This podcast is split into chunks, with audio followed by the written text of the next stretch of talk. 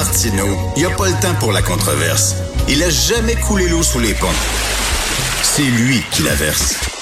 Vous écoutez Martino. Cube, Radio. Alors, ben, tu sais, c'est le temps des rétrospectives de l'année, là, dans le temps des fêtes. Alors, euh, on va parler avec Nick Payne, analyste politique. Bonjour, Nick. Salut Richard. Écoute, on revient sur l'année de la CAQ et sur l'année du PQ. Euh, premièrement, euh, selon un nouveau sondage, le PQ serait en deuxième position euh, dans les intentions de vote. Cela dit, il n'a pas vraiment bougé. Je pense que c'est plus QS que dégringolé. Euh, J'aimerais avoir ta lecture des choses. Oui, ben, par rapport au résultat électoral, le Parti québécois continue ça sur sa. Il y a vraiment une tendance à la hausse euh, pour lui, là, même si elle c'est tout à fait progressif, euh, lent, graduel. Néanmoins, c'est un beau cadeau de Noël là, pour euh, Paul Saint-Pierre Plamondon et ses, ses troupes. Il n'y a, pas de, y a pas de doute là-dessus. Maintenant, plus largement, euh, si, si, on remonte à, à, à, son élection à la tête du Parti québécois, Paul Saint-Pierre Plamondon, mais c'est quand même tout un progrès. il faut oui. dire que ce parti-là n'a pas n'avait pas le, noyau électoral euh, aussi, un, un noyau, un plancher d'appui aussi solide que le Parti libéral du Québec, par exemple, qui a toujours le vote anglophone qui est immuable. Néanmoins, le PQ avait quand même un, un certain noyau électoral. Donc, euh, à l'élection d'octobre de, dernier, normalement, si Paul Saint-Pierre Plamondon n'était pas complètement inepte ou s'il ne faisait pas une gaffe majeure, il ne pouvait que remonter un peu, faire monter un peu les appuis du Parti québécois. Là, ce qui est arrivé, c'est qu'il a fait beaucoup plus que ça, en fait. Euh, il a réussi davantage qu'on l'aurait cru. Il s'est fait connaître et sous son meilleur jour, et évidemment, toute l'histoire du serment euh, au roi est venue euh, consacrer un peu son, son, Bien sûr, lui a permis d'être très présent dans l'espace public et médiatique, mais en plus, il a fait une pierre deux coups. Il s'est fait connaître, il s'est fait connaître comme un, un, un, homme de principe. Et en même temps, il a réparé quelque chose qui était cassé au Parti québécois, justement, la, la, question de la fermeté mmh. sur les principes. Le Parti québécois oui. était devenu un parti qui avait l'air velléitaire, euh, opportuniste, qui modulait, qui transigeait sur son option euh, fondamentale au gré des sondages, dans l'espoir de prendre le pouvoir ou de faire du, du, du vote de, de, de, pour des questions de marché électoral. Bref, c'est un parti qui était un peu comme celui de Dominique Anglade euh, récemment, ah oui. hein, un peu euh, en crise d'identité euh, et, et, louvoyant, si tu veux. Et là, vraiment, Saint-Pierre Plamondon et ses deux acolytes à l'Assemblée nationale ont vraiment recadré ça solidement. Euh... Mais, mais en même temps, Nick, euh, il m'est arrivé de croiser, de jaser avec Paul Saint-Pierre Plamondon, et euh, j'imagine que toi aussi, c'est vraiment, c'est un gars de principe. Hein. C'est un gars, ben, boum. Mais en même temps, la politique, c'est c'est c'est l'art l'art de voir une opportunité. Il faut que tu sois fin renard aussi. À un moment donné, il faut que tu tu, tu, tu fasses des gains un peu par opportunisme aussi. C'est ça le jeu de la politique. Est-ce qu'à un moment donné, de vouloir être vraiment non droit, j'ai un principe et c'est tout. Est-ce qu'à un moment donné, tu te finis pas par te tirer dans le pied ou te, te, te peinturer d'un coin? Oui, ben, c'est-à-dire que là, les questions, comme disent les Chinois, de casting entrent toujours en ligne de compte. Il y en a qui sont plus capables que d'autres de, de, tenir une ligne euh, idéologique très très droite. Euh, mais là, il faut dire que Saint-Pierre Plamondon ici a réussi les deux. Hein. Il a réussi oui. à la fois à être fin stratège et à rester ferme sur un principe. Donc là, pour le moment, la question ne se pose pas trop, mais, mais tu poses la question de l'avenir pour le Parti québécois, parce que si justement, le passé est garant de l'avenir. Si ce parti-là continue de grimper dans les sondages, il va devoir se demander s'il retombe dans ses vieilles ornières et s'il se remet à avoir peur de son option dans le but de faire du vote. À nouveau, hein, ça peut, mmh, ça peut mmh. lui arriver. C'est, c'est, comme ça que les péquistes ont décliné. Euh, et, et, je précise là-dessus que je suis pas en train de dire que le Parti québécois a perdu des appuis parce qu'il s'éloignait de l'indépendance. Les Québécois, euh, il y en a une grande proportion qui pourrait voter oui demain, mais qui n'est pas mordu de cette idée-là au point d'en faire un déterminant électoral. C'est le moins qu'on puisse dire. Ben, c'est ça, c'est ça, parce que ils ont, ils ont beau trouver Paul Saint-Pierre Plamondon sympathique et, avoir aimé sa position concernant le serment au roi, ça, ça, rend pas plus l'indépendance populaire au Québec actuellement. Non, non, mais ce que, ce que non, absolument, mais ce que justement, ce que j'allais dire, c'est que euh, néanmoins, un parti qui se dit indépendantiste, mais qui met son option de côté, c'est un parti qui n'est pas digne de confiance, même chez les lecteurs. disons les lecteurs euh, qui peut pencher d'un côté ou de l'autre. Si le Parti québécois lui dit que l'indépendance, c'est pas une question très importante, même à la rigueur, c'est peut-être pas souhaitable. Ben là, il va aller voir ailleurs, comprends-tu? C'est hmm. une question euh, mécanique à un moment donné. C'est comme si le Parti vert disait votez pour nous, on va polluer pendant le premier mandat, puis dans le second mandat, on va, on va devenir écologiste. ça, ça fonctionne pas comme ça. Que, que tu sois écologiste ou non, tu vas dire, bon, ben, ce parti-là, c'est une, bande de clowns à un moment donné. Ces gens-là sont pas sérieux. Euh, alors, il, va falloir voir si le PQ est capable de tenir sa ligne, sachant fort bien que oui, mhm.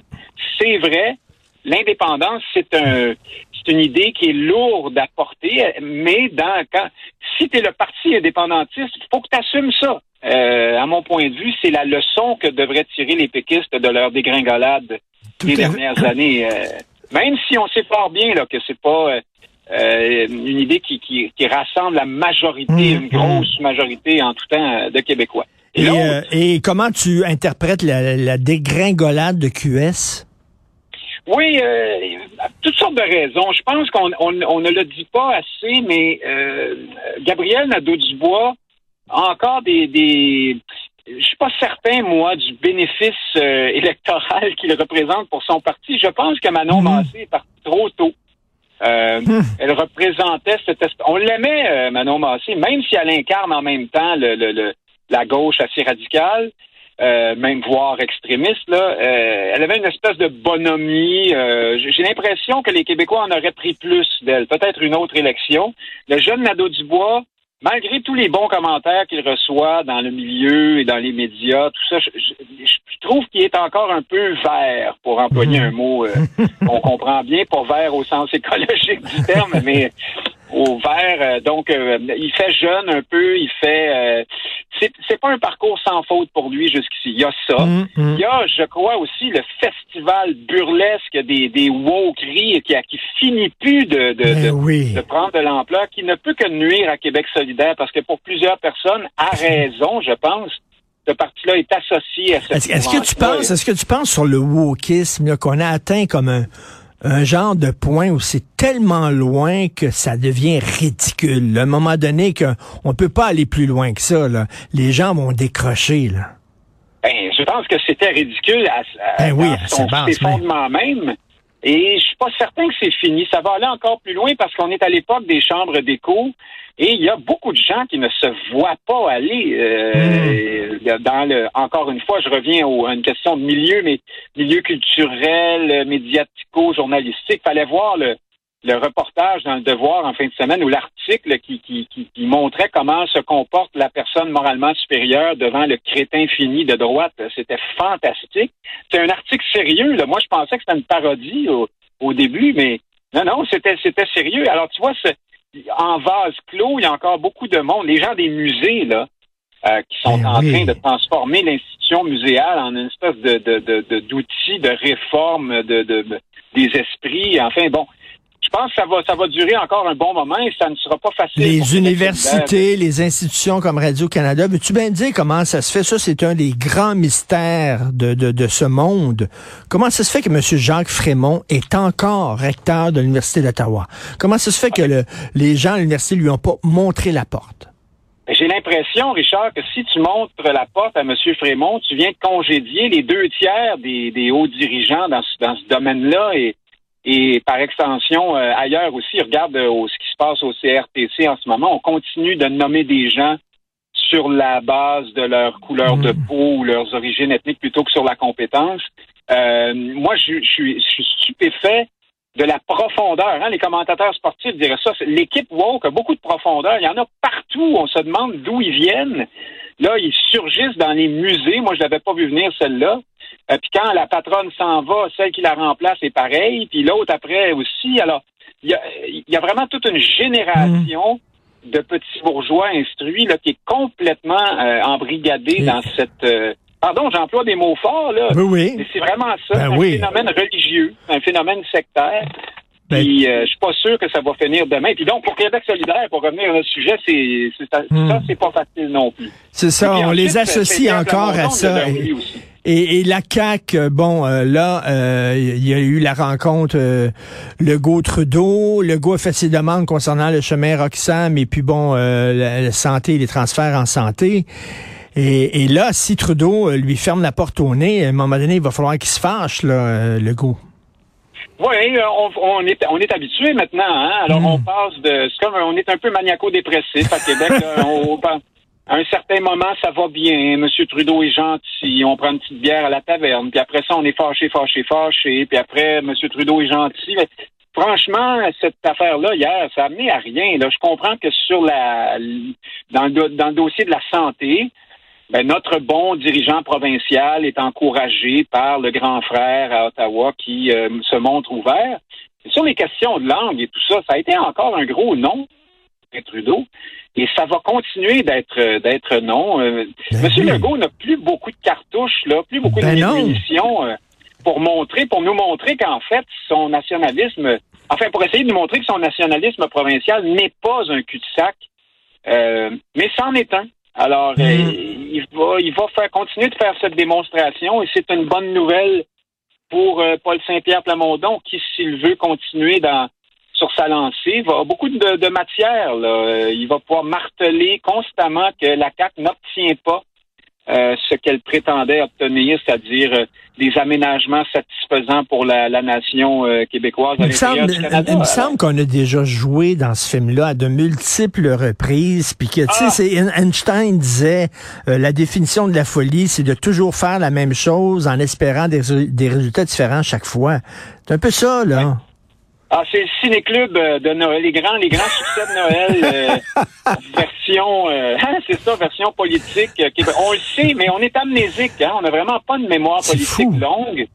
Et c'est à croire que, mais bien sûr qu'on a joué 100 fois dans ce film-là. On le sait, euh, Richard, c'est pas compliqué. Il y en a pas d'aménagement possible là qui soit à- vraiment à la hauteur des besoins d'une nation qui veut s'épanouir pour vrai, Mhm. là, euh, pour le Québec dans le Canada. Je comprends que on puisse euh, obtenir un petit peu de ceci, un peu de cela, euh, temporairement, par bout, euh, des, amé- des, aménagements, des ententes, euh, des chèques, mais euh, vraiment obtenir la reconnaissance et les outils dont on a besoin pour euh, pour euh, durer dans le temps et s'épanouir Et- comme peuple, c'est clair que c'est pas. euh, Et euh, en faisable. 2023, ça va peut-être être le grand test de la loi 21 devant la Cour suprême. Et, et Oui. là, si on se fait rabrouer, je m'excuse, mais M. Legault va être, se retrouver un peu comme Robert Bourassa au lendemain de Mitch, au, Ah, être- au carrefour. Là. il va être très fâché, mais il est, c'est un carrefour. euh, il, il va, il va savoir encore une fois quel, euh, de quel côté de la, de la rue tourner parce qu'il n'a pas les coups des franges dans son parti. Il ne peut pas. euh, ah ouais, il faut écoute, écoute, il faudrait que la crise soit gigantesque. Mais Mhm. moi, je continue de croire que M. Legault n'a pas les moyens politiques de, de, de devenir, je sais pas moi, souverainiste ou de dire euh, je fais un référendum sur une question de fond là, qui pourrait mettre en péril l'unité canadienne parce que dans son, son parti va éclater à ce moment-là. Mais bien en même Euh, temps, on a, on a le premier ministre qu'on mérite, tu sais. Euh, Ouais. il, est à notre image, M. Legault, c'est-à-dire, euh, il va prendre son trou. Pourquoi? Parce qu'on va prendre notre trou. Ouais, Vas-y. oui. Ah oui. Ben, il y a une question. C'est vrai. En même temps, disons qu'il est à l'image de notre plus bas dénominateur de fierté commun. là. Hmm. C'est-à-dire que il pourrait aller au-devant, puis on serait, moi, je pense, moi, qu'on serait capable de suivre davantage que là où il nous amène en ce moment. J'en suis convaincu. Et c'est pour ça que tu me demandais, euh, tu me parlais de Paul Saint-Pierre Plamondon puis de Québec solidaire. À l'heure actuelle, il, y a fort à parier que Plamondon nuise à Québec solidaire du point de vue électoral, mais s'il euh, grimpe encore, va falloir que le Parti québécois se demande s'il veut être cette espèce de autre parti de gauche là, ou s'il veut être un peu plus au centre et donc à rejoindre davantage de Québécois pour mieux euh, porter Et- son message euh, souverainiste. Et en terminant rapidement, est-ce que tu crois à un possible virage nationaliste euh, à- au Parti conservateur du Québec? Oh, je- écoute, il pourrait faire un virage, je, je sais pas, martien, raélien. Je pense qu'ils sont pas sérieux. Franchement, là, je, veux- oui, je suis certain que là, euh, bon, euh, pour le moment, il y a une petite gang qui a peut-être un peu fait triompher cette idée-là, mais Éric Duhem va aller là où il veut. J'ai pas l'impression que ça va changer grand-chose sur le long terme. C'est quand même celui qui se opposait, comme tu dis si bien toi-même, au Bill 96. Euh, Oui. donc là, à un moment donné, le grand écart, c'est bien beau. Là, là M. Duhem doit naviguer dans la tourmente. Là, il y a des gens à satisfaire. Là, il a lâché un peu de l'est de ce côté-là. Mais je pense que tout ça n'est pas très tu, tu, tu vois pas vraiment, tu vois pas vraiment d'avenir pour ce parti-là. Ben, je sais pas s'il y a un avenir, mais ça sera pas à, à la hauteur de 15-20 là, comme ça à quoi euh, on aspirait il y a quelques mois euh, d'appui, j'entends. Puis du reste, euh, ça va être ce que ça a toujours été, c'est-à-dire un parti très conservateur, libertarien et plutôt provincial, là, pour ne pas dire colonisé à bien des égards. Tout à fait. Merci beaucoup. Écoute, euh, passe euh, pas de seulement de joyeuses fêtes, mais un joyeux Noël. Tiens, Nick Payne, merci. Toi aussi, bonne année, bonne santé à toi et euh, à nos auditeurs. Merci à toi aussi. On se.